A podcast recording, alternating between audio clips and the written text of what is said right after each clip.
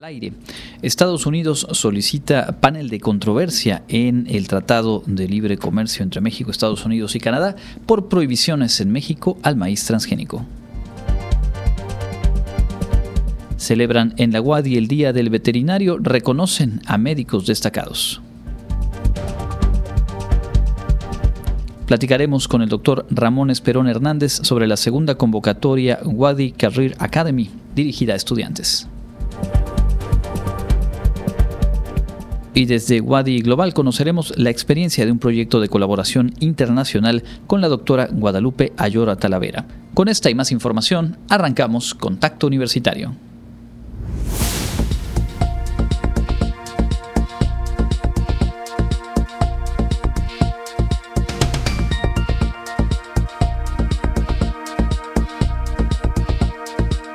Contacto Universitario nuestro punto de encuentro con la información.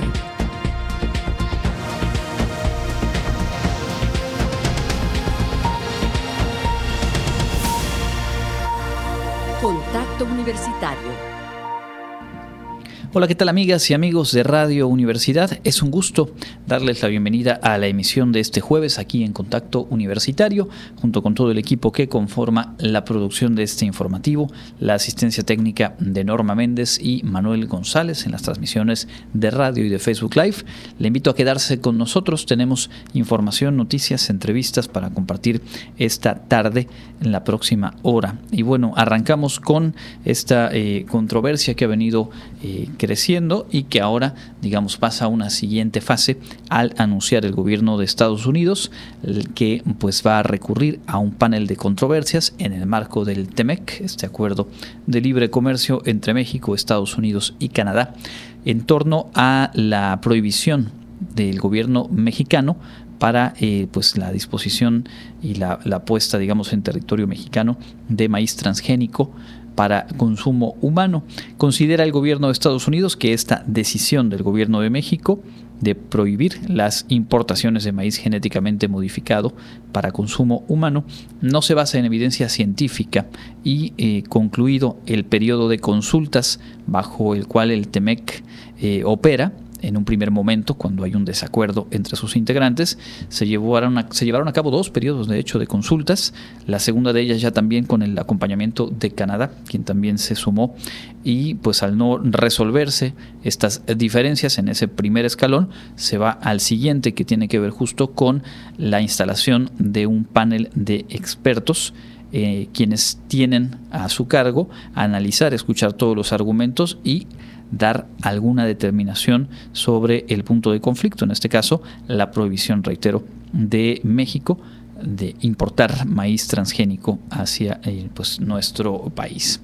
Se impugna este decreto que emitió el gobierno de México el pasado 13 de febrero y pues en el cual se prohíbe el uso de maíz transgénico para la producción de tortillas o masa, así como también en ese decreto se anuncia la decisión de reducir de manera eh, gradual la importación de este grano, grano transgénico de maíz amarillo, para el uso de alimentación animal.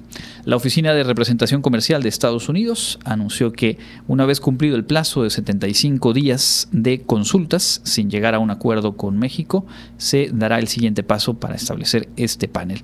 El secretario de Agricultura de Estados Unidos dijo que el enfoque de México hacia la biotecnología no se basa en ciencia y va en contra de décadas de evidencia que muestra la seguridad y el riguroso sistema de revisión regulatoria con el que se garantiza pues que no hay un daño para la salud y el medio ambiente en, la producción y el consumo de este maíz transgénico. A partir de ahora se cuentan 30 días para designar a eh, quienes integrarán este panel y pues el análisis de este diferendo. Tendrán hasta 180 días para emitir un fallo y darlo a conocer. Lo importante, digamos, en este siguiente nivel, en la integración del panel, tiene que ver con que ese panel, al dar la razón a una de las partes, también establece ya, digamos, una línea de acción que pudiera ser eh, refrendar o el, respeto al que debería pegarse Estados Unidos, en este caso, al decreto eh, planteado en México, o bien si le diera la razón a eh, Estados Unidos, entonces podrían establecerse incluso algunas sanciones económicas en contra de México por haber eh, intentado pues romper la norma de lo que el acuerdo global, el acuerdo general, establece en, en cuanto al comercio entre estas naciones. Regresaremos sobre otros asuntos nacionales un poco más adelante. Vamos ahora mismo a revisar la información universitaria. El día de hoy se eh, conmemora en nuestro país el Día del Veterinario y pues queremos enviar una felicitación a todas y todos los profesionales justo de esta disciplina y obviamente en el campus de Cívicas de la UADI se realizó un evento conmemorativo. Tenemos los detalles. Como parte de las celebraciones por el Día del Veterinario, este día en la Facultad de Medicina Veterinaria y Zootecnia de la UADI se llevó a cabo la ceremonia para entregar reconocimientos a tres doctores por su destacada labor de investigación. Juan Rodríguez Vivas, Felipe Torres Acosta y Carlos Sandoval Castro fueron los médicos que recibieron esta distinción y que además han sido reconocidos en ResearchGate. En este sentido, el director de la facultad, Hugo Delfín González, recordó que los veterinarios tienen muchos ámbitos de acción, principalmente la salud animal y la producción de alimentos. Por ello, dijo, no se debe dejar de celebrar este día. Los veterinarios tienen un trabajo importante en muchos ámbitos, hacen posible que haya comida en nuestros platos, hacen posible que haya salud animal y que las comunidades humanas podamos tener una sana convivencia con muchas especies de animales de manera amigable. En fin, tienen muchos ámbitos de acción y en todos hacen un trabajo importante. Por su parte, el director general de vinculación universitaria, Aureliano Martínez Castillo, en representación del rector Carlos Alberto Estrada Pinto, resaltó la importancia que ha tenido la Facultad de Medicina Veterinaria en el desarrollo de la universidad, pero sobre todo en la formación de profesionales de la salud. 24 años, créanme que esta facultad, si ustedes sacan que tenemos 101 años en la UARI, en su etapa moderna, pues 24 años ha, sido forjada por gente de esta facultad. Casi la cuarta parte de la vida, de la vida reciente de la UARI ha sido forjada por egresados de muy alta calidad de esta querida facultad. Creo que eh, ya con eso como decía el doctor Hugo, pues prácticamente indica la importancia, la trascendencia que tiene esta facultad en el desarrollo de nuestra queridísima Universidad Autónoma de Yucatán. Con información de Karen Clemente, para Contacto Universitario, Clarisa Carrillo.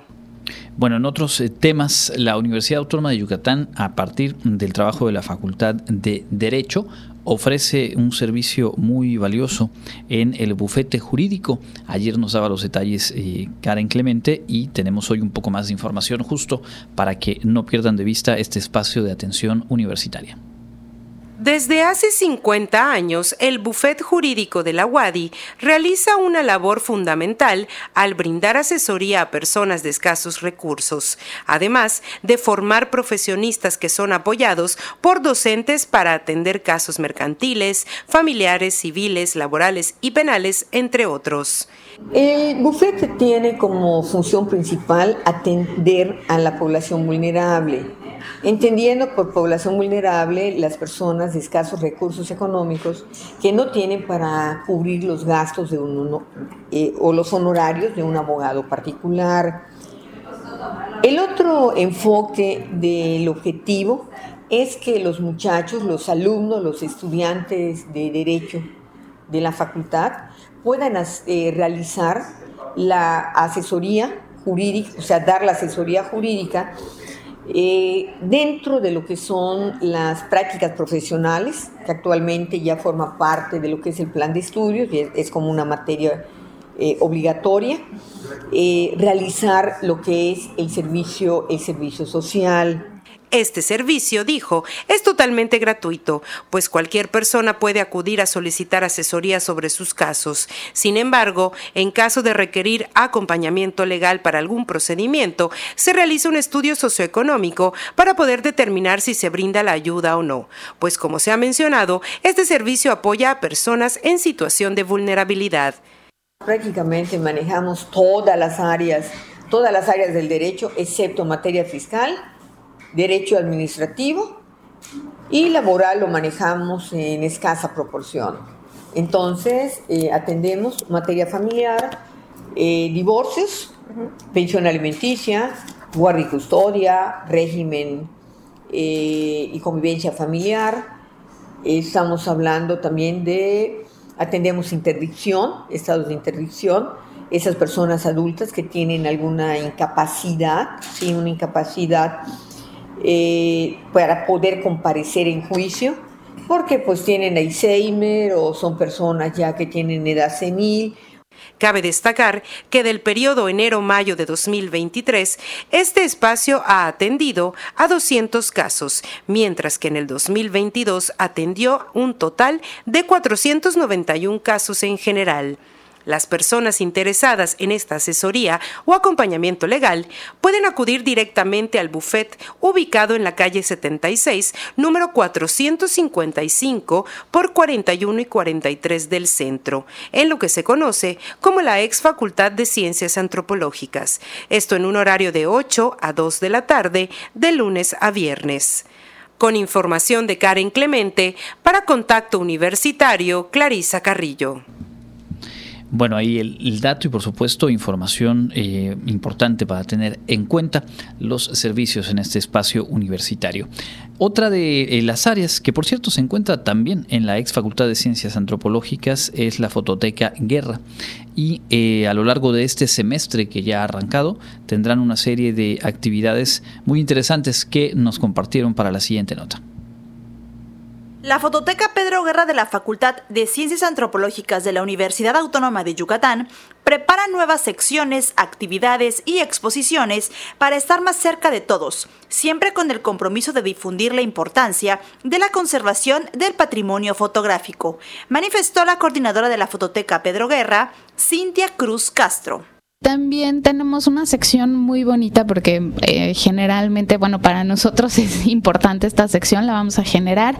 Eh, se llama Lecturas desde el archivo y sobre todo porque queremos mostrar cómo eh, la fotografía es un documento también, ¿no? Cómo lo utilizamos como documento. Y en estas lecturas desde el archivo se van a convocar a distintos investigadores o personas que han utilizado el archivo. Nosotros, a partir de esta, por lo que resguardamos, que nosotros le llamamos documento fotográfico, se han generado exposiciones, que es como lo más visible y lo más viable. También se han generado investigaciones, a partir de ellas se han generado eh, poemas, Además, dio a conocer que se realizará próximamente la exposición Registros fotográficos de la década de 1930, El amanecer de la arqueología científica en Yucatán, una colaboración con el Consulado de Mérida en el marco del bicentenario de las relaciones diplomáticas entre Estados Unidos y México, así como los 180 años del primer consulado de Estados Unidos en Yucatán. Esta muestra fotográfica contendrá 24 fotografías y estará disponible a partir del 11 de septiembre. Es una exposición que estuvo en Relaciones Exteriores todo el, todo el mes de julio y ahorita la vamos a itinerar a siglo XXI en las instalaciones de Cultur, pues de la mano de Cultur, del Consulado eh, de Estados Unidos y por supuesto la WADI. Y es una exposición muy bonita que eh, tiene 24 imágenes de lo que es el fondo Cámara Zavala que es un fondo muy importante también para nosotros, ya que hace los primeros registros aéreos de la ciudad y sobre todo de zonas arqueológicas. En esta ocasión, esta exposición está dirigida pues a, estas relaciones que siempre, diplomáticas que siempre ha tenido, eh, sobre todo Yucatán, ¿no? que tiene 180 años de relaciones diplomáticas entre el gobierno de Yucatán y Estados Unidos, y, y en ese sentido va esta exposición. Para Contacto Universitario, Jensi Martínez. Bueno, y desde Radio Universidad queremos eh, compartirles, estamos en temporada de estrenos, realmente a lo largo de esta semana, la próxima, estamos poniendo al aire nuevos contenidos y parte de ello es la segunda temporada del programa Voces de Papel, este espacio en el que eh, junto con la licenciatura en literatura latinoamericana ponemos eh, la voz de estudiantes WADI a darle vida justo a obras de grandes autores. Vamos a escuchar la información. El programa radiofónico Voces de Papel, el cual se transmite por el 103.9 FM de Radio Universidad, iniciará su segunda temporada este viernes 18 de agosto a las 7 de la tarde, en donde abordarán y promoverán la literatura desde una perspectiva creativa y diversa. Al respecto, el coordinador de la licenciatura en Literatura Latinoamericana de la Facultad de Ciencias Antropológicas de la Universidad Autónoma de Yucatán, Alejandro Loesa Saldívar, detalló el contenido de esta nueva temporada. La segunda temporada nos trae lo que son una serie de adaptaciones temáticas, eh, pensando en fechas y en momentos muy particulares. Eh, por ejemplo, ahora para el mes patrio, septiembre, Vamos a tener adaptaciones de las obras de Juan Rulfo, de Carlos Fuentes, entre otros importantes escritores y escritoras de nuestro país, naturalmente pues con la temática de eh, las efemérides y de la construcción de la identidad nacional. También, por ejemplo, hacia noviembre vamos a contar con adaptaciones relativas pues al Canal Pichán y por supuesto a Día de Muertos que pues eh, traen de relevancia la literatura que se ha escrito sobre estos temas. Apuntó que las y los jóvenes se han involucrado con mucha emoción y compromiso en este proyecto adaptando obras de la literatura mexicana, latinoamericana, de países como China y el continente europeo. Inclusive eh, una estudiante adaptó lo que es eh, la famosísima obra de Víctor Hugo, Los Miserables, que como todos sabemos eh, tiene un musical y este musical se grabó en vivo con voces de estudiantes que pues naturalmente tienen la preparación para cantar ahí mismo en la cabina de Radio Universidad.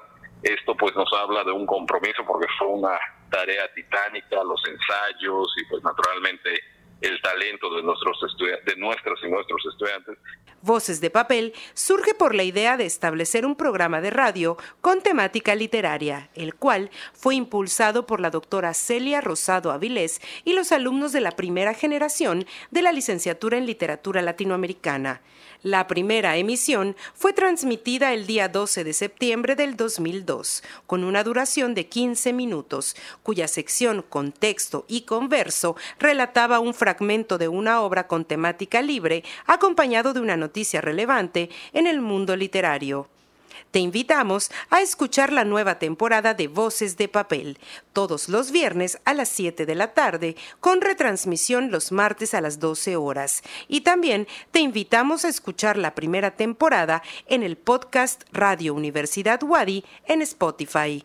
Para Contacto Universitario, Clarisa Carrillo pues ahí la invitación mañana justo el estreno de esta segunda temporada de Voces de Papel aquí en Radio Universidad. Y vamos a completar este bloque de información universitaria con parte de lo que se vivió en la Facultad de Economía en la bienvenida a alumnas y alumnos de nuevo ingreso.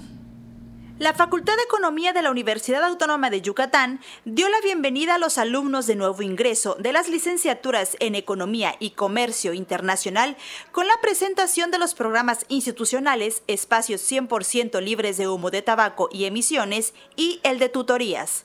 Durante el evento realizado en el auditorio de la facultad, se dieron cita a directivos, estudiantes y académicos con el objetivo de dar a conocer los programas que ofrece la UADI. En su turno, la responsable del programa institucional Espacios 100% libres de humo de tabaco y emisiones, Naomi Trejo Vargas, informó a los alumnos sobre la prevención del consumo de cigarros y vapeadores en las instalaciones del campus de Ciencias Sociales, Económico, Administrativas y Humanidades de la universidad. Posteriormente, se realizó de manera virtual la presentación del programa institucional de tutorías a cargo de su responsable, Nidia Morales Estrella, quien a su vez presentó a cada uno de los representantes de las distintas coordinaciones que ofrecen sus servicios a toda la comunidad estudiantil. Cada uno de ellos presentó una breve explicación de sus coordinaciones y servicios que tienen a disposición los alumnos, con el objetivo de facilitar su trayectoria académica en nuestra casa de estudios. También estuvieron presentes las psicólogas María José Góngora y Alejandra Carrillo, quienes dieron a conocer la ubicación de los espacios para la atención psicológica, así como el proceso para solicitar una cita. Para Contacto Universitario, Jensi Martínez.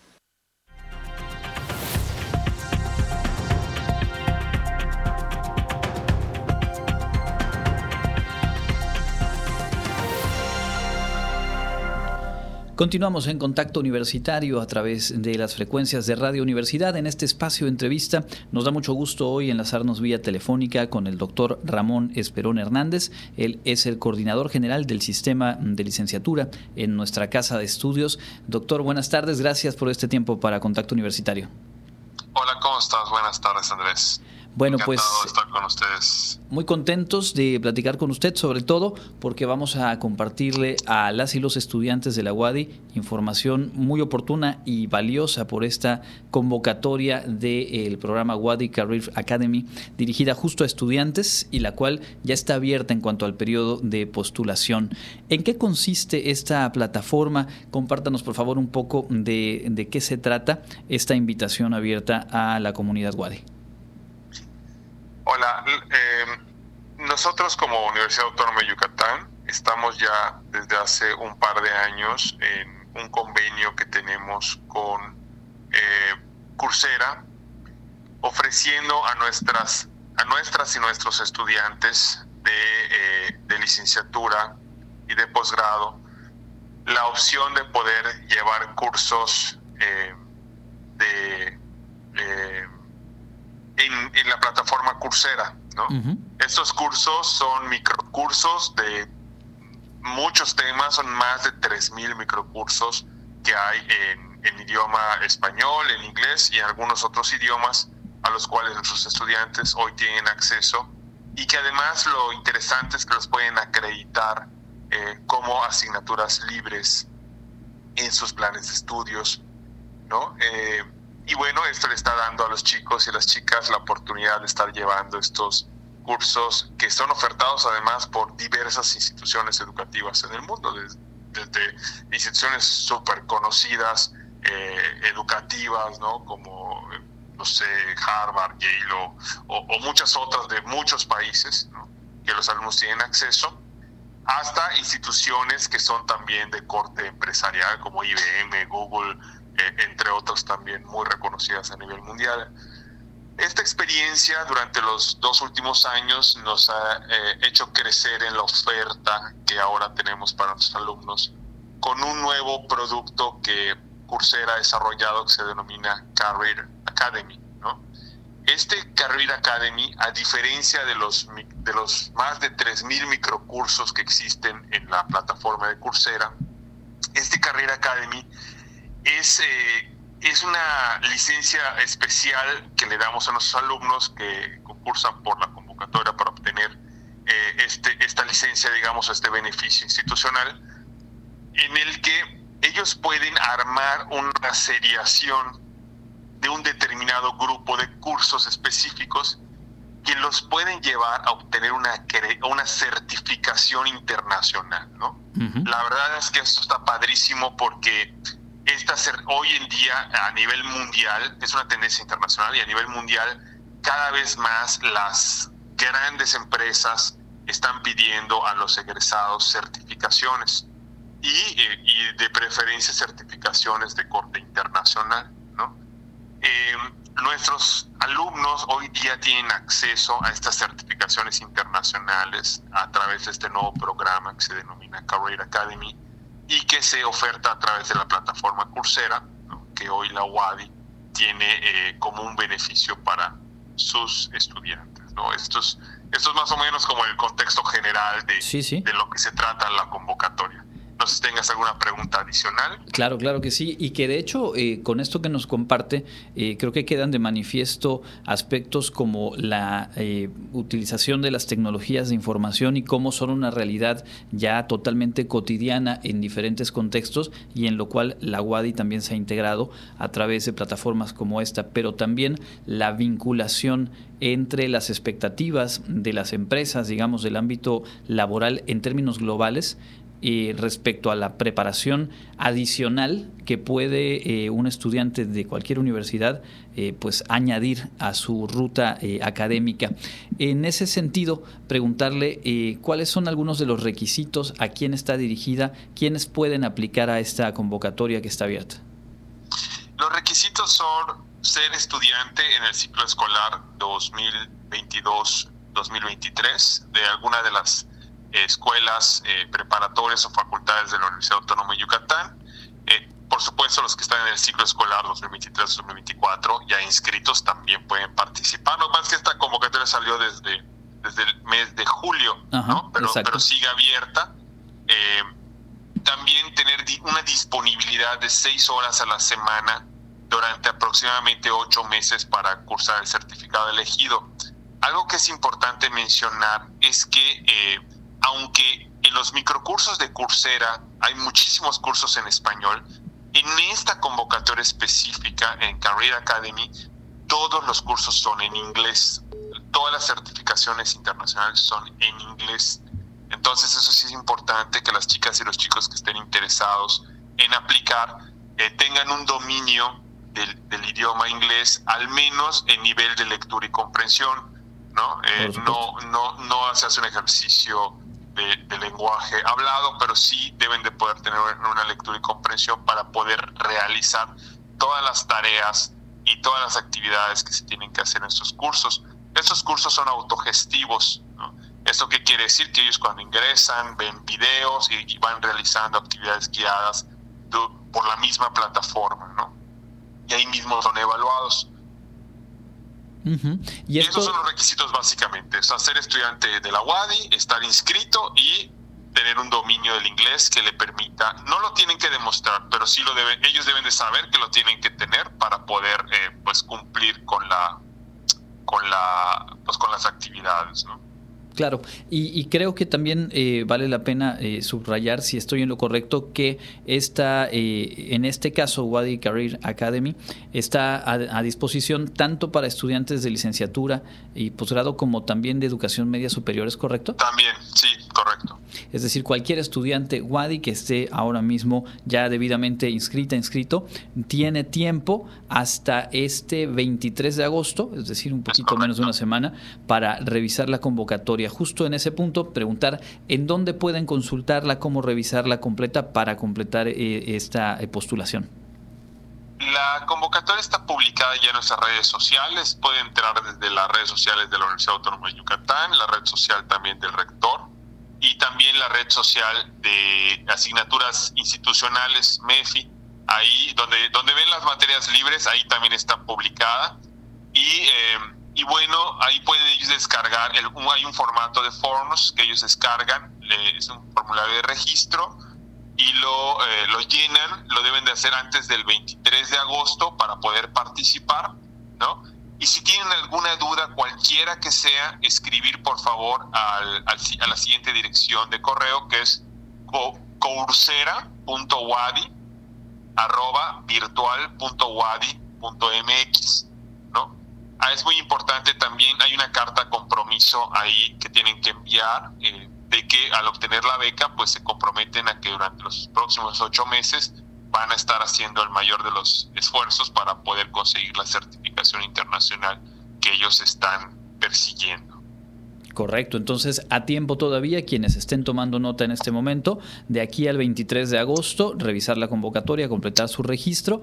Los resultados se van a publicar el 28 de agosto y tendrán quienes queden seleccionadas, seleccionados, pues este lapso de ocho meses para empaparse de un montón de temas interesantes y con este plus que tiene en este caso la plataforma de la certificación internacional. Para redondear le preguntaría, doctor, desde eh, la perspectiva académica, desde su su propia experiencia, también lo sabemos en algunos proyectos de alcance internacional. Eh, ¿Por qué? ¿Qué decirle a las y los estudiantes de la importancia de aprovechar este tipo de herramientas, este tipo de oportunidades con una certificación global? Bueno, eh, pues hay dos perspectivas, ¿no? Que son las dominantes a nivel mundial. La primera es poder ser parte de una comunidad global. Hoy en día, hoy ya realmente eh, sabemos que eh, pues el mundo cada vez es más pequeño con la participación tecnológica. Hoy podemos vivir en Yucatán y trabajar en, en, Alemania, ¿no? O, al revés, o podemos trabajar desde cualquier parte del mundo en empresas que están situadas eh, pues igual en, distintos lugares, ¿no? Entonces, a través de la tecnología hoy día esto es una puerta al trabajo a nivel internacional y justamente estas empresas que desde eh, el uso de tecnología están contratando eh, egresadas y egresados en todo el mundo, están pidiendo este tipo de certificaciones, ¿no? Eh, así como bien, por ejemplo, a nivel México, hoy día tener un certificado de GEL, ¿no? Es, es importante para que te contrate una empresa. Ya a nivel internacional se están pidiendo certificaciones profesionales, ¿no? Esto refleja que las personas tienen capacidades muy específicas para ciertas habilidades o competencias eh, no solo digitales, sino también eh, enfocadas a ciertos aspectos del trabajo. Por ejemplo, entre, las, entre los temas que se incluyen en estas 26 cursos que están en el Career Academy está desarrollo de software y aplicaciones, análisis de datos y ciberseguridad, experiencia eh, de usuario de diseño, consultor, consultoría y desarrollo de tecnología, gestión de proyectos y operaciones, ventas y marketing, infraestructura y tecnología de la información, ¿no? Eso es por una parte. Y por otra parte, ya a nivel local, digamos, esa es la parte global, ¿no? Cómo ser ciudadanos del mundo, cómo ser, eh, participar en la, en la oferta laboral internacional. Y por la otra parte, por la parte local, también este tipo de habilidades y competencias que nos traen estas competencias internacionales bueno, esas certificaciones internacionales que por supuesto son competencias hoy validadas a nivel internacional, pues también ayudan a detonar el, el, mercado del trabajo aquí en nuestra, en nuestra región, ¿no? A, detonar también el alcance de nuestras empresas, el desarrollo de, del mercado eh, económico de la región, ¿no? Entonces, la realidad es que esto funciona en doble sentido, ¿no? Ayuda a detonar el, el eh, pues ahora sí que el, potencial regional, pero además les permite participar a nivel internacional. Entonces, creo que en cualquiera de los dos sentidos que lo miremos, es conveniente hoy en día poder acceder a ese tipo de certificaciones y para las estudiantes y estudiantes de la UADI hoy es una realidad. Y bueno, los invitamos y las invitamos a participar en la convocatoria porque está pues realmente muy atractivo.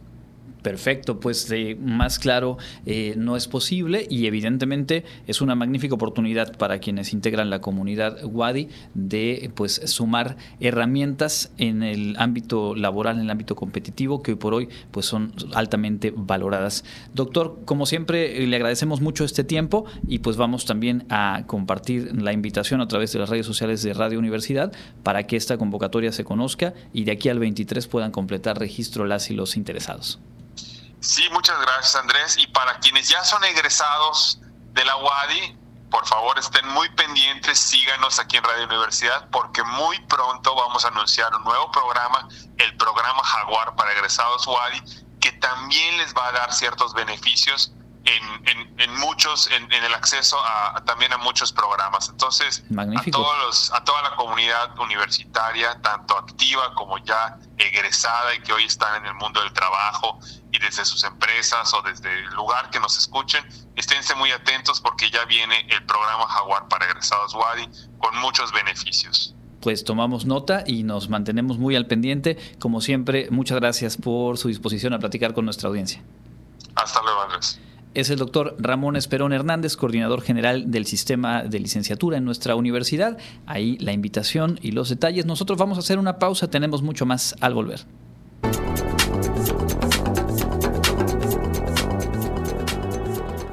Institucional para la Atención de Fenómenos Meteorológicos Extremos de la UADI informa que este jueves 17 de agosto tenemos un ambiente caluroso con cielo medio nublado.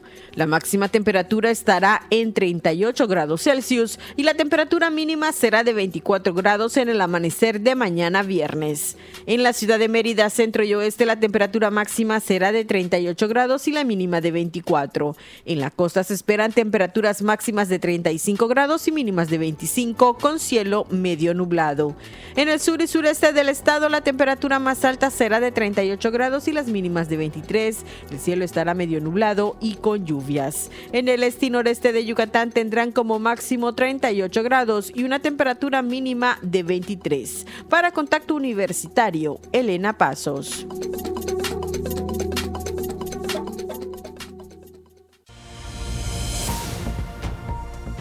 Contacto Universitario, nuestro servicio informativo en radio.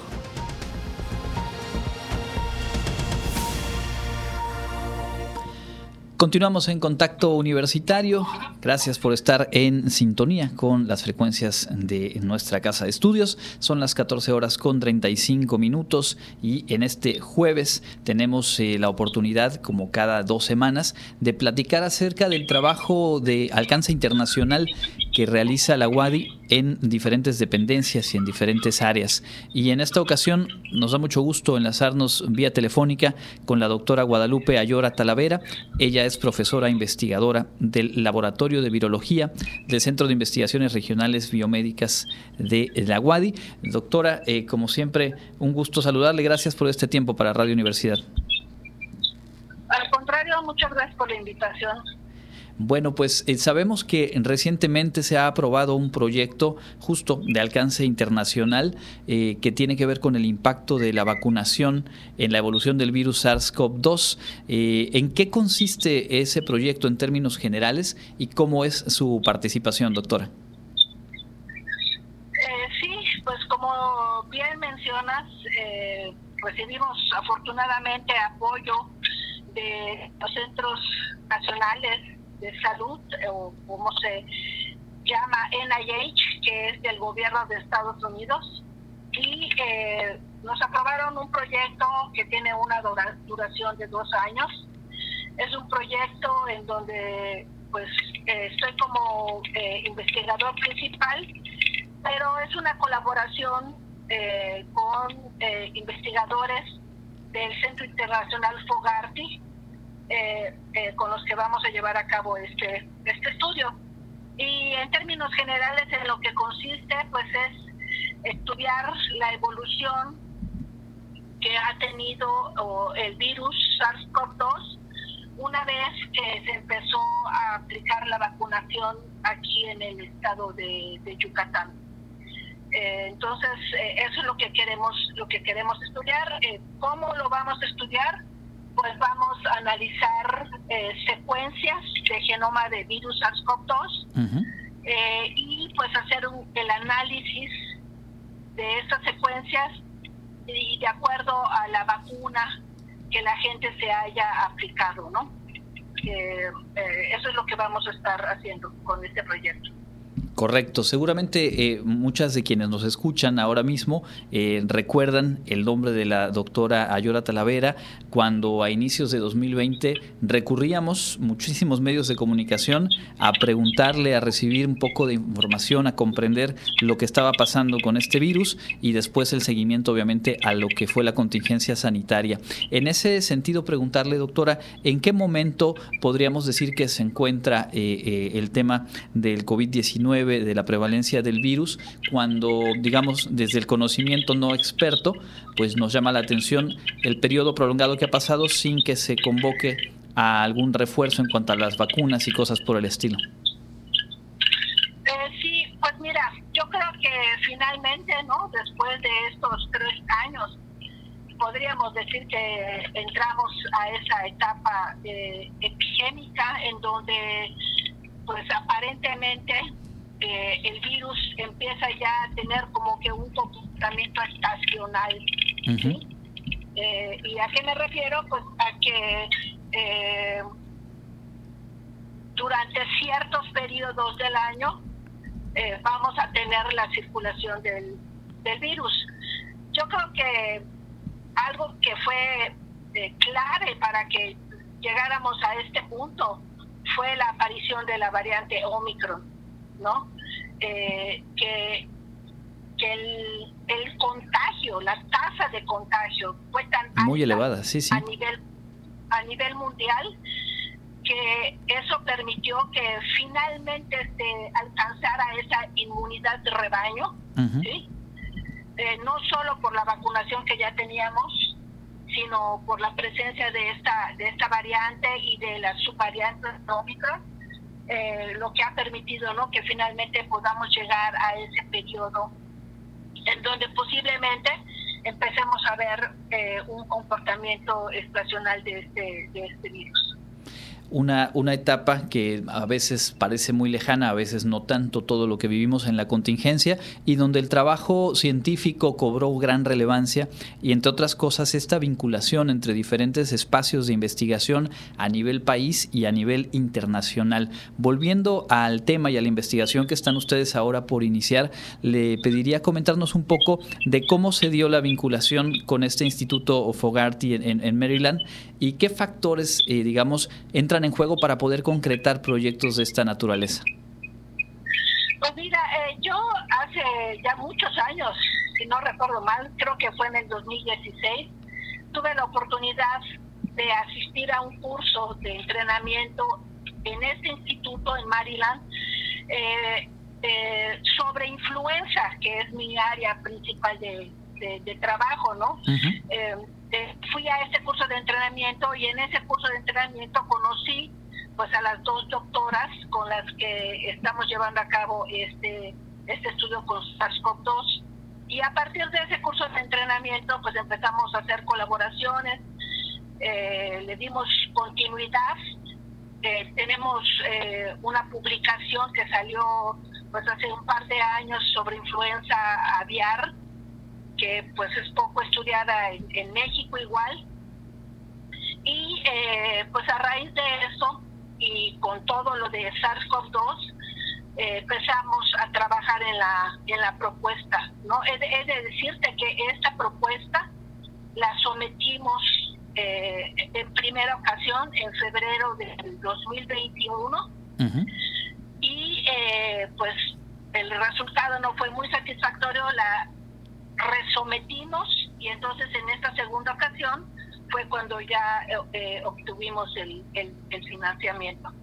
Entonces es, a través, ¿no? Esa es la historia de cómo empecé a, a, trabajar y a, a colaborar con estos dos doctores y que justo la manera en la que nos lo, nos lo narra, doctora, eh, engloba eh, la intención de este espacio que cada dos semanas en colaboración con Wadi Global tenemos al aire para compartirle tanto al público en general como a quienes formamos parte de la comunidad Wadi, pues los entretelones de cómo se pueden ir construyendo alianzas y de los temas que entran en juego para concretar proyectos como este, ahora que nos lo dice en una eh, segunda aplicación, en un segundo intento. Y en ese sentido, y para redondear esta charla, le preguntaría, desde su experiencia, eh, ¿qué factores vale la pena fortalecer, fomentar para poder concretar iniciativas justo de alcance internacional desde la UADI hasta otros espacios? Pues, mira, eh yo creo que eh, a veces es un poco difícil porque creo que en, muchas ocasiones no estas eh, estas interacciones se dan pues de manera individual no como como es mi caso particular este, en, donde el, tener estas estas estos contactos no a nivel eh, internacional pues nos permiten llegar a este punto de éxito de haber tenido eh, aprobado un, grant con eh, financiamiento del gobierno de Estados Unidos. Pero pues yo creo que mucho que hay que hacer es eh, pues tratar de reforzar estas estas colaboraciones. Es, es, muy importante tratar de hacer contactos, ¿no? Con, investigadores internacionales, eh, porque pues eso a veces eh, fortalece mucho la investigación que nosotros hacemos aquí en, en, México o en Yucatán, ¿sí? Entonces, eh, yo creo que pues tendría que ser eso, ¿no? O sea, tratar de, fortalecer esas relaciones y de, tratar de vincularse, ¿no? Con investigadores eh, de, otras partes eh, del mundo para poder tener acceso a estas, a estas opciones de obtener financiamiento. Pues sí, justamente eh, ese es el, esa es la labor y es obviamente motivo de, reconocimiento, de orgullo el saber que un proyecto de estas dimensiones, con el financiamiento del gobierno de Estados Unidos, pues será justo encabezado por una investigadora de nuestra casa de estudios del Centro de Investigaciones Regionales, doctor Hideyo Noguchi, en la unidad biomédicas, como lo es usted, doctora. ¿Algo más que quisiera agregar?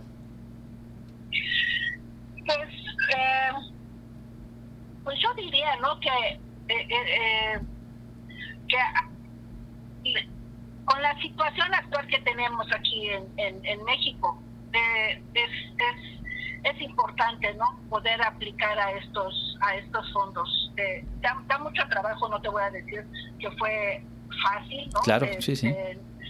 es, es, es un poco difícil el trayecto, o sea, tiene uno que esperar mucho tiempo para tener eh, respuesta, pero yo creo que con la situación actual que tenemos es importante ¿no? que, los investigadores eh, traten de aplicar a estos a estos fondos. Es es posible hacerlo es factible obtener un, un proyecto eh, aprobado. Eh, y yo creo que digo si sirve de algo mi experiencia yo motivaría a la gente a que lo a que lo haga no a que no pierda estas oportunidades que, que tenemos como como países extranjeros de poder eh, aplicar a estos fondos. Magnífico, pues ahí está eh, el mensaje. Qué mejor que escucharlo de eh, pues una investigadora reconocida y que su trabajo pues ha puesto justo esta posibilidad en puerta. Un proyecto de dos años al que ojalá podamos dar seguimiento. Siempre estamos aquí pendientes y con toda la disposición para lo que guste compartir con nuestra audiencia, doctora. Muchas gracias. Claro que sí, claro que sí, con mucho gusto. Este, conforme podamos tener eh, los primeros resultados y vayamos haciendo el análisis, con mucho gusto eh, podría compartir esta, información, ¿no? Y, y, es importante que la población esté, esté igual eh, al tanto, ¿no? De las cosas que se que se hacen en la universidad y cómo la universidad contribuye de manera significativa al conocimiento científico y, y esto es de relevancia mundial, ¿me entiendes? No es no es conocimiento que sea solo de interés regional, es conocimiento de relevancia eh, internacional eh, y que pues eh, en su momento podría apoyar a tomar decisiones fundamentales en cosas tan importantes como el diseño de una vacuna. Claro, sí, pues eh, en, toda su magnitud lo, observamos y nos quedamos ya con este compromiso y este interés de poder tener más detalles conforme vaya avanzando. Muchísimas gracias, doctora, y que tenga una excelente tarde. Igualmente, hasta luego, buenas tardes es la doctora Guadalupe Ayora Talavera, profesora investigadora del Laboratorio de Virología del Centro de Investigaciones Regionales Dr. Hideo Noguchi de nuestra casa de estudios, así como lo escuchó, una investigación a nivel internacional financiada por los Estados Unidos, que es un insumo básico que puede ser clave para aplicaciones posteriores, para estrategias de vacunación, no solo en México, sino a nivel mundial, pues encabezado un proyecto por una investigadora de nuestra casa de estudios. Vamos a escuchar lo más destacado de la información local y también de la información internacional. Estamos aquí en Contacto Universitario.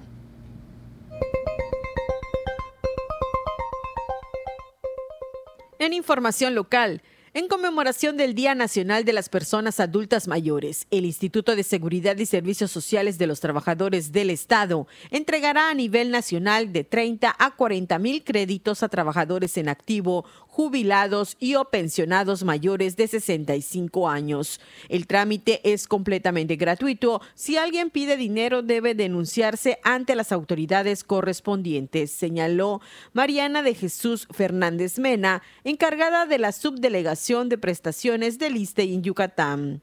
La funcionaria explicó que no deben contar con un préstamo personal vigente ni tener un adeudo con el ISTE por ese mismo concepto. Además, deben tener una capacidad de endeudamiento que no exceda 50% del salario básico del trabajador o del total de la pensión.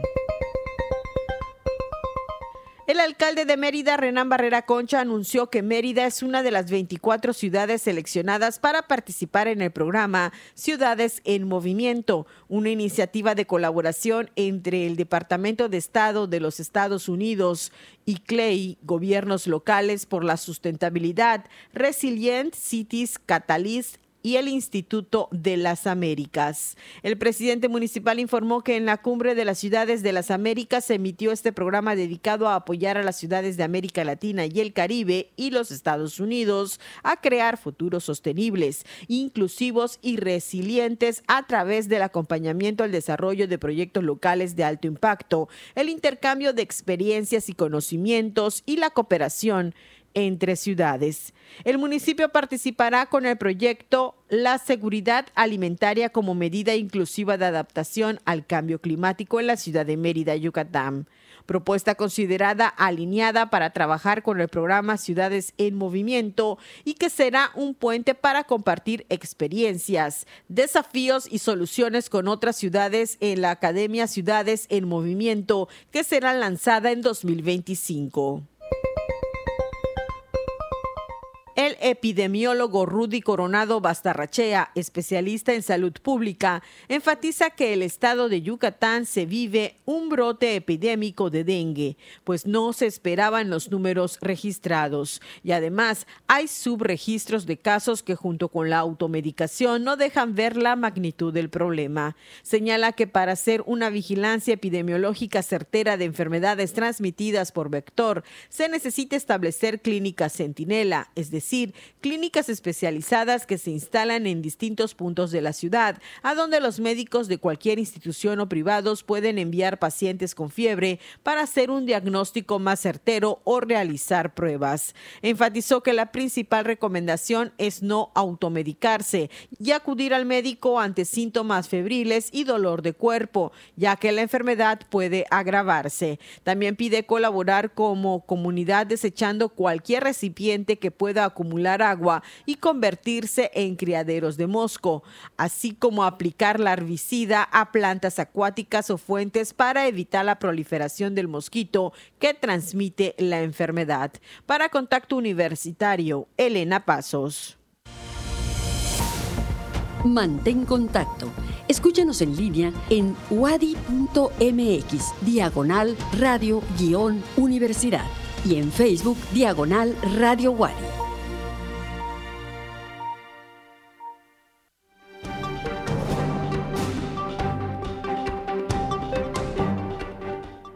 En el ámbito internacional, el presidente de Ecuador, Guillermo Lazo, anunció este jueves que se firmó un acuerdo con Estados Unidos para la interceptación aérea con el objetivo de contar con más apoyo en la lucha contra el crimen transnacional. A través de un comunicado, el mandatario detalló que el convenio permitirá que la Fuerza Aérea tenga mejores equipos, destrezas e información para rastrear a las aeronaves de las organizaciones criminales. Asimismo, contar con asistencia financiera equipos para su capacidad operativa, mantenimiento, capacitación, así como soporte logístico de comando, control y comunicaciones. Ecuador está pasando por una ola de violencia debido al narcotráfico en medio de una campaña para las elecciones presidenciales y legislativas que ha cobrado la vida del candidato a la presidencia Fernando Villavicencio, quien falleció después de recibir tres disparos en la cabeza tras salir de un mitin político en Quito, siendo el asesinato más grave del contexto de violencia que se vive en el país desde hace muchos meses.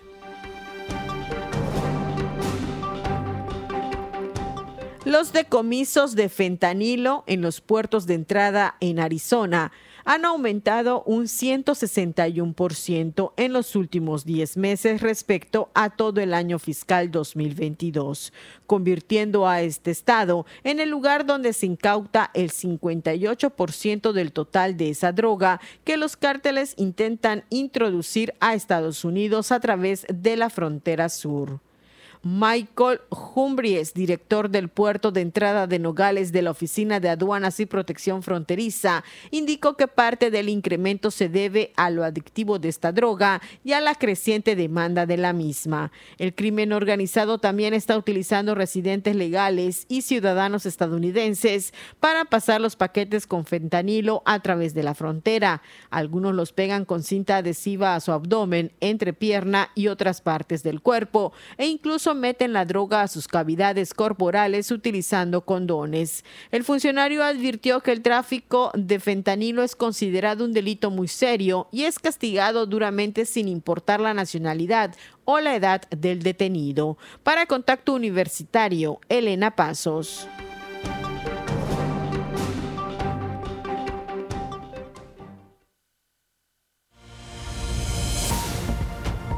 No pierdas contacto. Te esperamos de lunes a viernes a las 8 y 14 horas, sábados a las 8.30.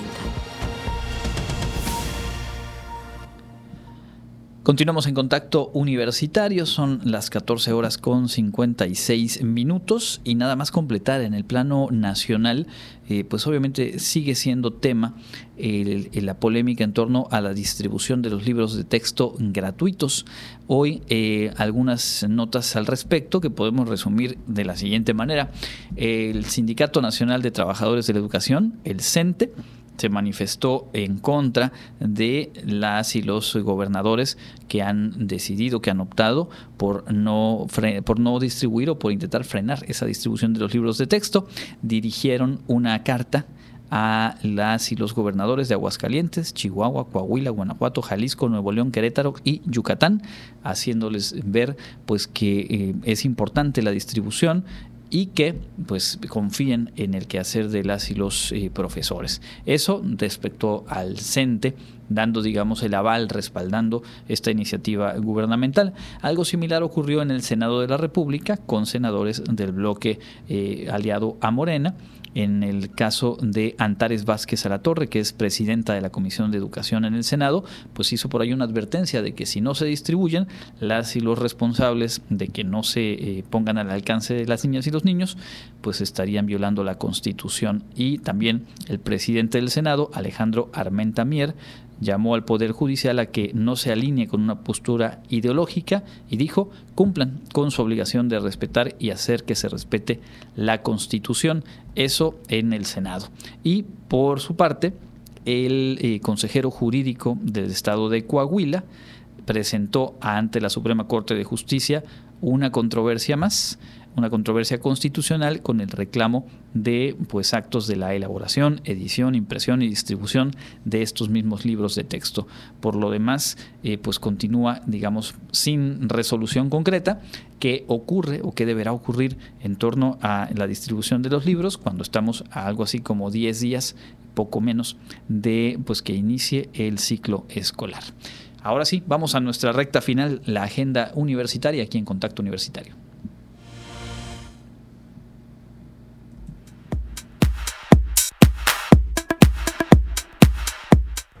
Amigos, enseguida les presento las próximas actividades de nuestra Universidad Autónoma de Yucatán. La FILEI Feria Internacional de la Lectura Yucatán de la Universidad Autónoma de Yucatán presentó sus convocatorias para participar en el Programa General de Actividades Literarias Infantiles y Juveniles durante su edición número 12, la cual se llevará a cabo del 10 al 17 de marzo de 2024 en el Centro de Convenciones y Exposiciones Yucatán Siglo XXI. Más información la puedes consultar en la página de Facebook Filey. Con el fin de contribuir a la mejora en la calidad de vida de nuestra sociedad, la Facultad de Medicina pone a disposición del público en general y comunidad universitaria los servicios de nuestra unidad universitaria de rehabilitación. Contamos con médicos y rehabilitadores especializados. Los servicios que ofrecemos son rehabilitación integrativa, estimulación e intervención múltiple, terapia ocupacional, hidroterapia, electroterapia, mecanoterapia. Para mayor información y citas puedes escribirnos un mensaje vía WhatsApp al 99 95 93 20 86. El Comité de Divulgación Científica del Centro de Investigaciones Regionales Dr. Ide Noguchi le invita a asistir al conversatorio Los hombres y la salud en ella participarán el maestro Juan Canto González y el maestro Jorge Cantún Vera. Moderará Ligia Vera Gamboa. El conversatorio es una actividad alusiva al Día Mundial de la Salud Sexual y busca que los hombres y mujeres reflexionen sobre cómo la vivencia de las masculinidades tienen un impacto en el cuidado de la salud, incluida la salud sexual en los hombres, pero también en quienes los rodean se efectuará el 4 de septiembre de 2023 a las 12 horas en el auditorio Jorge Zavala Velázquez, Avenida Itzaes número 490 por 59 Colonia Centro. La entrada es libre. Te invitamos a ser parte de nuestra oferta de educación continua. Inscríbete al curso virtual Estadística a través de proyectos que oferta la Facultad de Educación de nuestra Casa de Estudios. En este curso aprenderás a diseñar una propuesta didáctica para desarrollar e implementar las estrategias de estadística con proyectos en el aula. Para mayor información, comunícate al correo educontinua.fedu.correo.wadi.mx o a miriam.cap.correo.wadi.mx. Esto ha sido lo más relevante de la agenda universitaria. Mi nombre es Fabiola Herrera Contreras, Comunicación Digital, Audiovisual e Identidad. Muchas gracias a Fabiola y a todo el equipo que integra la producción de este espacio informativo que llega al final de la emisión de hoy, jueves 17 de agosto. Gracias también a Norma Méndez en los controles de Radio Universidad, a Manuel González en la transmisión de Facebook Live y a ustedes, por supuesto, sobre todo ustedes, por haber estado en sintonía. La invitación a quedarse con la programación de Radio Universidad y a encontrarnos mañana en punto de las 8 horas, emisión matutina con Elena Pasos y a las 2 de la tarde aquí estaremos de vuelta con más de contacto universitario. Mi nombre es Andrés Tinoco, que tengan una excelente tarde. Contacto Universitario, nuestro punto de encuentro con la información. Una producción de la Coordinación de Comunicación Institucional de la Universidad Autónoma de Yucatán.